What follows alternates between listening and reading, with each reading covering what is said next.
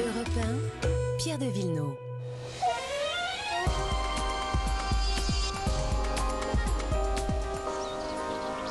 L'actualité des plantes, et on l'a vu, c'est une catastrophe au niveau des vignobles. C'est également le cas pour les plantes. Bonjour Laurent Cabrol. Euh, bonjour Pierre. Et cette catastrophe, elle porte un nom, c'est le gel. Oui, le gel. Alors, c'est vrai qu'on a beaucoup parlé des agriculteurs et des viticulteurs et des arboriculteurs, Mhm. etc. Ce sont eux qui souffrent le plus, Oui. il faut bien le dire. Mais nous, jardiniers, nous souffrons aussi. Parce que le, gel ne s'arrête pas aux arbres fruitiers ou autres ou à la vigne. Il va aussi dans les jardins.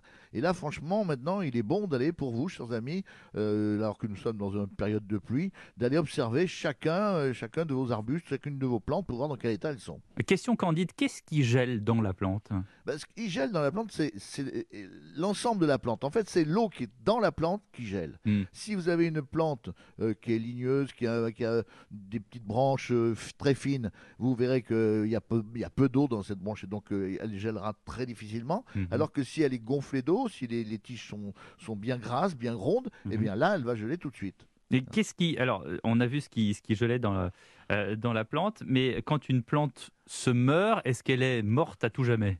Non, alors si la racine est, est morte, oui. Hmm. Mais bien souvent, surtout avec ce qui s'est passé ces temps derniers, le gel n'a pas duré trop longtemps. Et donc on peut penser que les racines ont été préservées. Les racines sont sous terre. Elles ont été préservées. C'est la partie supérieure de la plante qui a souvent dérouillé, si vous me permettez l'expression. Oui. C'est-à-dire que, ou alors euh, les feuilles sont, sont, sont brûlées, ou alors les tiges sont brûlées. Mais dans les deux cas, on peut rattraper. Il suffit de prendre son sécateur et d'enlever déjà tout ce qui est brûlé, d'enlever les, les, les tiges, la partie des tiges qui est, qui est, qui est noire, et vous grattez, vous savez, sur la tige, vous grattez un tout petit peu avec un couteau, et vous voyez si elle verdit quand vous la... Si elle devient verte, ça veut dire qu'elle n'est pas morte, ça veut dire qu'elle est vivante, donc vous allez pouvoir la sauver. Dis donc, c'est la magie de Pâques, là, c'est la résurrection des plantes, ce que vous nous annoncez. Bah, c'est un peu ça, c'est-à-dire qu'il faut que sur chaque plante, vous portiez un regard euh, amoureux, si je puis dire. oui, Et oui, oui. attentif, et attentif, il faut vraiment les voir l'une après l'autre. Alors, vous dites aussi, Laurent, que toutes les plantes ne gèlent pas de la même façon. Bah non, puisque certaines plantes euh, sont beaucoup plus fragiles que d'autres. Alors ça, vous le savez lorsque vous les achetez.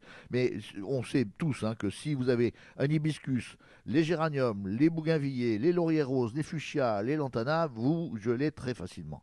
Alors les géraniums, c'est surtout si vous les avez semés, ou enfin plantés plus exactement, c'est en dernier. Je vous avais dit surtout ne plantez pas, attendez les seins de glace.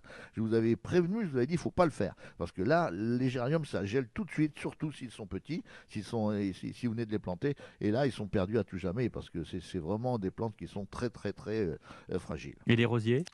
Ben, les rosiers, un petit peu moins, mais euh, là aussi, il faut faire attention. Mais les rosiers, en général, c'est plus les feuilles qui, euh, brûlent. Euh, il faut tailler. La taille, de toute manière, si vous saurez au bout de, très vite, hein, au bout de 4-5 euh, 4-5 jours et une semaine ou deux, si vraiment il est flétri ou s'il repart.